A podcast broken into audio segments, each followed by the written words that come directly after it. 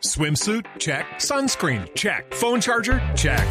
Don't forget to pack the 5 Hour Energy. It fits great in a pocket or carry on, and the alert feeling will help you arrive ready for anything. Now get 20% off when you use code 5HE Travel at 5hourenergy.com.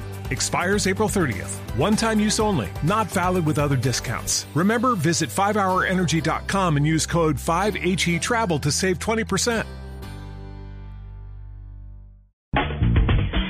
8 y 42 minutos de la mañana vamos a hablar de un tema que en algún momento a todos nos ha tocado en este diván. Eh, y es cuando a uno le da, ¿a usted le ha dado ira a algo? Tito, ira. Sí. ¿Usted? Sí, sí, También, somos humanos, somos humanos. Yo creo que sí, sí, sí. Iracundos nos ponen algunas cosas, ¿cierto? Sí, señora. Pues bueno, ¿cómo controlar esa ira? Hay que aprender a controlarla.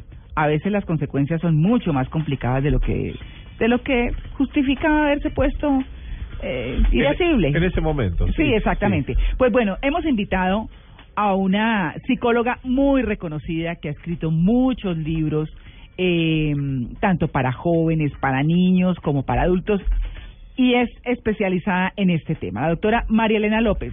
Hola María Clara, qué gusto irte. No, ¿Cómo pero estás? qué montón de tiempo, ¿no? Sí, qué rico, qué rico irte. bueno, muy bien. Pues doctora María Elena, ¿qué hacemos para aprender a controlar la ira? ¿Qué camello, ah?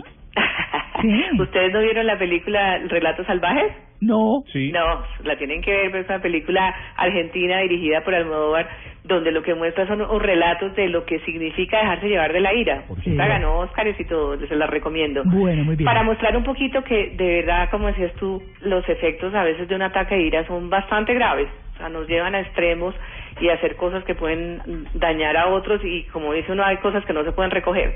Pues una de las cosas más importantes es que tenemos que reconocer cuándo de verdad somos presos de un ataque de ira o si esa es una tendencia en nosotros por rasgos de personalidad, porque estamos sometidos a estrés o porque vivimos en una ciudad tan caótica como esta. Sí. Entonces, la primera cosa es reconocer qué eventos a mí me producen una reacción eh, de ira, de rabia, de descontrol, para empezar un poquitico a modular las emociones. O sea, una vez sepas más o menos como qué es lo que, cómo funciona la ira en ti, es que hay que tomar la decisión de poderla controlar. La verdad, ese es un acto de la voluntad, porque no es fácil, como los, los celos, la ira, el miedo, son emociones muy intensas y muy invasivas.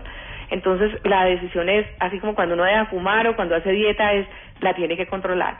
Y después empezar a aplicar una serie de estrategias que hay miles, desde las más eh, eh, populares, como aprender a contar hasta 10, respirar profundo, relajarse y todo, hasta otras que requieren un poco más de entrenamiento. Claro. Bueno, es que, pero ¿Y cómo hacer esos 10 segundos que ¿cómo perduren un No, hay poquito que más? respirar. Bueno, Claro. Sí. Hay una cosa que yo digo es que hay que aprender a dictar las emociones, porque si uno las deja salir tal cual, pues generalmente pasa eso de las cosas que uno se arrepiente después, es pasarlas un poquitico por la cabeza, o sea, hacerles como una un retencito en la cabeza y la famosa expresión de piensa antes de actuar si es clave en el tema de la ira, porque es que cuando sale así, tal cual uno la siente, ahí es donde uno se desborda. Cuando uno logra parar un poquito, pensar un momento, la emoción ya tiene otra intensidad. Y si después uno la pone en palabras, eso también le, ese, ese es otro punto importantísimo, porque cuando yo logro decir, me molesta, no me gusta, me ofendes, me hace daño que hagas eso, ya esa emoción que está tan fuerte es- se, de alguna manera se suaviza un poquito con las palabras. O sea, yo puedo poner en expresiones eso que estoy sintiendo. Eso lo, yo- le, lo hago mucho con los niños. Desde muy temprano les empiezo a decir, a ver, dime lo que estás sintiendo. Y, y en plena pataleta es, bueno, a ver, respira un poquito y me dices qué es lo que estás sintiendo. Eso ya lo pone otro, en otro punto emocional. Claro. Pero pero hay gente más irascible que otra, ¿cierto? Sí. Hay hay Sí, gente que uno sí. medio les dice algo, son como un fosforito, Sí, se encienden. sí, fosforito. En cambio hay otros que Sí. aguantan y aguantan. ¿Por qué? Bueno, que tampoco, que así como dicen, ni tanto que alumbre el santo, ni tampoco que no lo alumbre. Tampoco es bueno reaccionar permanentemente y dejarse llevar por, los, por las emociones, pero tampoco es bueno guardarlas todo el tiempo, porque hay Se personas que acumulan la rabia, la ira, el descontento, la inconformidad, y llega un momento en que explotan. Entonces la idea es que uno lo- las pueda sacar, pero así como decimos los psicólogos, de manera más asertiva, o sea, más tranquila, porque las emociones no son ni buenas ni malas, las sentimos todos, como ustedes estaban dic- diciendo al comienzo. A lo mejor son justificadas, o sea, Sí, muchas claro. veces hay cosas que realmente dan para que a uno le dé ira absoluta. Sí. Sí, el, ¿No? el tránsito, ¿no? También, habitualmente. Uy, no, ni hablar del tráfico. Claro, el tráfico. Terrible. Bueno, yo creo que Sí, aquí en esta es. ciudad tenemos muchos motivos para estar con rabia, pero también tenemos muchos motivos para aprender a controlarlos, a estar más tranquilos, porque si no el estrés nos va a enloquecer a todos. Pero Sí. ¿qué hace uno, por ejemplo, uno en esos trancones de Bogotá? Bueno, entiendo que Medellín en este momento arrancaron también unas obras, perdón, en los parques del río, sobre el río Medellín, y el tráfico también está vuelto nada por esas obras, ¿cierto? ¿Cómo hace uno para tranquilizarse, que se le atravesó Pues el mira, hay carro, una cosa que muy se le- importante es como reconocer que hay situaciones que tú no puedes cambiar. O sea, yo, yo- por más que yo vaya detrás de un carro pitando, pitando, el, el otro carro no va a arrancar. Así están como el cuento de las, ahorita que están diciendo las ardillitas uno tras otra. Sí. No va a cambiar. Entonces la- es como ser capaz de decir, si yo no puedo hacer cambios afuera, pues los tengo que hacer cambios, tengo que hacer cambios en mí mismo. Es ver eso diferente, es, no sé, poner música, entender que es la ciudad, que no puedo hacer nada, eh, ponerme, no sé, si puedo hablar con el manos libres. O sea, hay cosas que tengo que hacer conmigo y no tratando de modificar afuera, porque eso no lo voy a poder cambiar. Entonces, si pier- me estreso más eh, mentándole la madre al alcalde, eh, pitándole a todo el mundo. O sea, hay cosas que yo tengo que cambiar en mi actitud y en la, mi manera de comprender las cosas para poder modificar la ira. Claro, pero María Elena, por ejemplo, cuando, cuando uno ve a una persona que está absolutamente salida de casillas, ¿cuál es la mejor forma de tranquilizarla? Porque hay gente que se pone agresiva hasta físicamente. Sí. Uno lo ve a veces en la calle una persona peleando con otra, pero en unas cosas terribles. ¿Cómo baja uno eso? Pues mira, en general cuando uno ya está en ese punto, como dicen, como de ira, intenso dolor, las reflexiones, las palabras... No sirven. no sirven, o sea, no son tan, efec- tan efectivas. Creo que hay que hacer al- algunas cosas de hecho, como coger la persona fuerte, o hacer un ruido fuerte, o, o que se vaya a otro lado. O sea, es más un tema físico, como decías tú, más de distancia física, Claro. porque en ese momento uno no está en capacidad de reflexionar y razonar. Si lo estuviera, pues actuaría de otra manera. Sí, sí. Es, es eh, un tema cultural también. Pregunto por lo siguiente. Yo eh, en Bogotá manejaba como el típico bogotano. Me atravesaba, pitaba, gritaba, peleaba, bajaba la ventanilla, insultaba, todo lo demás.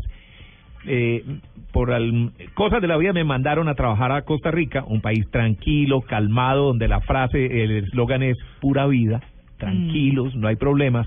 Y yo llegué como el atarbán Claro. colombiano a pitar, insultar, todo lo demás, pero aprendí y ya cuando volví a Colombia me volví tranquilo, relajado, todo lo demás. Por eso pregunto, ¿son culturas, eso lo cultivamos aquí nosotros en Colombia? ¿Hay países que son distintos, más tranquilos realmente? Sí, yo creo que sí, que tiene, o sea, como todas las emociones también están atravesadas por lo cultural y lo social. Yo creo que sí, o sea, de alguna manera sí somos más intolerantes, también tenemos muchas presiones, o sea, hay países también más tranquilos donde la gente está más tranquila y eso también eh, genera un, ambiente distinto. Si alguien me pita y, no me insulta y no me abre los ojos, sino que solamente de pronto me, me sonríe, pues es- eso va creando una, unas relaciones diferentes. Mm. Yo creo que sí, yo- y, y, y por eso tenemos más obligación de controlarlo. O sea, vivimos en un país violento, difícil, pues tenemos que aprender a, controlarnos y a empezar por nosotros. O sea, creo, creo que una actitud individual sí eh, tiene un efecto en, en un comportamiento colectivo. Si como te digo, voy a, a darle el paso a alguien y le sonrío, es distinto así, así lo, lo miro con cara de, de, de puño. Claro. Pues bueno, ahí está el tema, aprender a controlar la ira. Tanto el que la sufre como el que la está viendo. ¿Cierto? Sí. Está acompañando Sí, sí, sí. al, al que está ahí despelucado. No, que Maradona. María me encanta escuchar. que- Igualmente a mí, buen día. No, no, que hay que aprender a, a- también a desarmar a los a los que les da ira. A los iracundos. Y ese recuerdo recuerdo alguna vez y recuerdo el sitio exacto en Medellín, en la Avenida del Poblado, en todo el Parque del Poblado. Ajá. Eh, estaba el semáforo y un señor salió del parque, venían dos señores, de una pareja ya adulta, dos viejitos, Ajá. en un Volkswagen, de- el típico Sí. eh, escarabajo. Se pasaron el semáforo en rojo y se atravesaron. Ay. Y yo voy bajando para, para pegarles el grito y el viejito, canoso ya, cuchito, me, me hizo una mueca con las manos. Sí. Y yo no pude hacer más que morirme la risa. sí, me desarmó. Me desarmó completamente. bueno, hay gente que tiene esa capacidad. Sí, ¿no? hay- hay- o, o tal vez de, de generar esa, esa, esa, esa angustia de ese momento que, te, que de esa persona del ira, transformarlo en una situación eh, diferente, artística. Por ejemplo, un amigo me contó que una vez que estaba en un trancón, pero era un trancón terrible, y le venían pitando luces. Claro, no te puedes mover, para adelante no te puedes Claro. mover. Va, va, va, nada, todo, no se podía mover, el que venía atrás no podía girar ni para la izquierda ni para la derecha. Entonces, ¿qué hizo este amigo? Se bajó de su carro y le dijo, no, se rompió en mi carro, no, no se mueve. Se varó. Y se varó, se varó. Y el que estaba atrás, imagínate. No. Toda pero- esa ira la tuvo que guardar un rato. Que la- Pues sí. que guardar. Sí, porque- pues bueno, ahí está el tema para que aprendamos, que respire. pensemos, respiremos. Sí. Marilena, un Bueno, feliz día, muchas gracias. Bueno,